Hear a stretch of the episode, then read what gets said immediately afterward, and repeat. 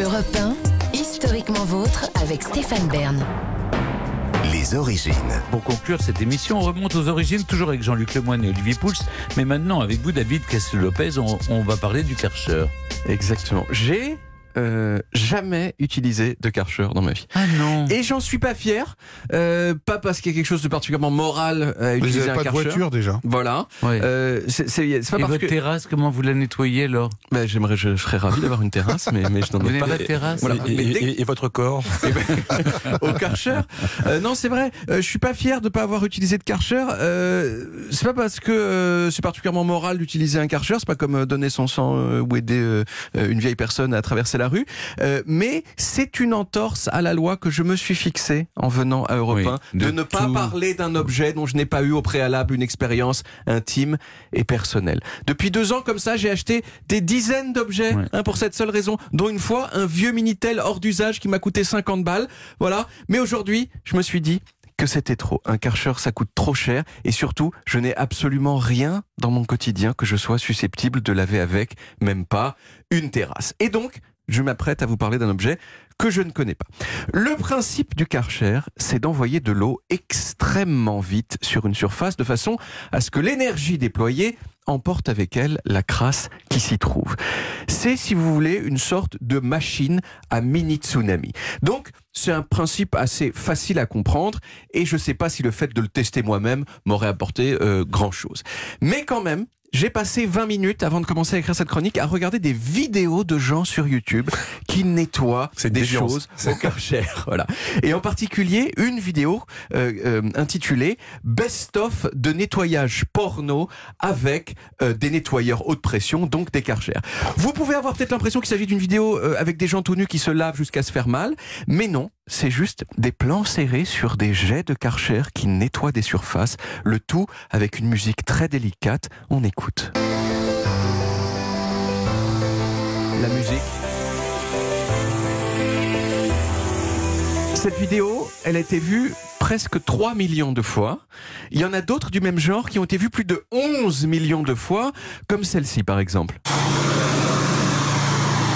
Ça tape, hein alors personnellement, je comprends ce succès. Je le comprends parce que je trouve que le nettoyage, c'est terriblement voluptueux. Et cette volupté, à mon sens, elle est universelle. C'est celle qui consiste à dessiner du propre sur du sale, à mettre de l'ordre là où c'est le bordel, à organiser le chaos.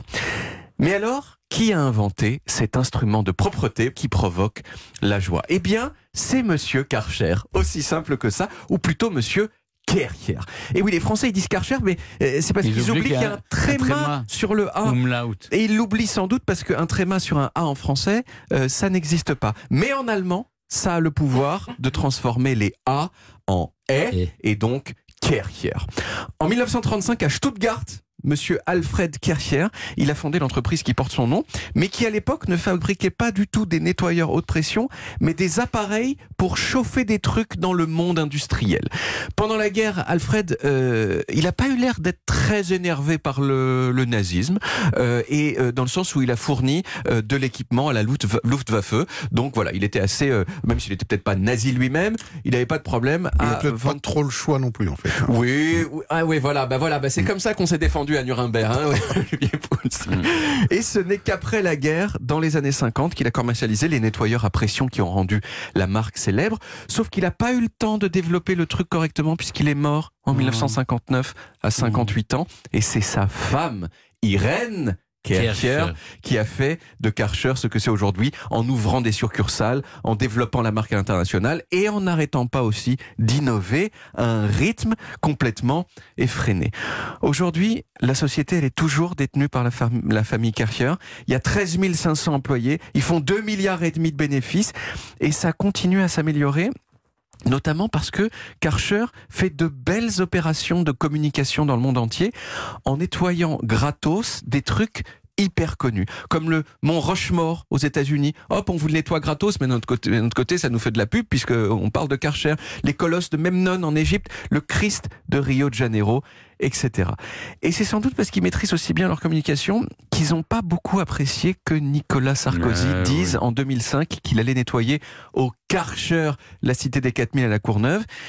Et d'ailleurs, pendant la dernière, campagne, la dernière campagne présidentielle, les candidats, ils ont tous reçu une lettre qui leur disait Messieurs, dames, s'il vous plaît, n'utilisez pas le nom Karcher n'importe comment, c'est une marque déposée, donc voilà, faites gaffe. Moi, j'avoue quand même que, si, que même si j'en ai jamais utilisé, ça, ça continuera à m'évoquer plutôt que la cité des 4000, la volupté du propre qu'on dessine sur le sol. Et ça vous excite beaucoup, visiblement. Ah, Excité, c'est peut-être un mot. non, mais beaucoup, pour qu'il faut- quelqu'un qui passe 20 minutes à regarder des vidéos de Karcher, Mais encore C'est le fin fond de la solitude. 11 millions de vues Oui. Je- On est vraiment, vous vraiment l'avez pas tout regardé, seul. non, on- je- vous je- l'avez regardé 11 millions de fois. Je l'ai pas regardé dans une million de fois, mais ça prouve bien que je suis pas tout seul dans ma solitude. non, oui, Voilà. ben, c'est utile sexuel. Parce que franchement, euh, Au contraire. retrouver de la volupté à On peut regarder. même regarder ça à plusieurs. Oui.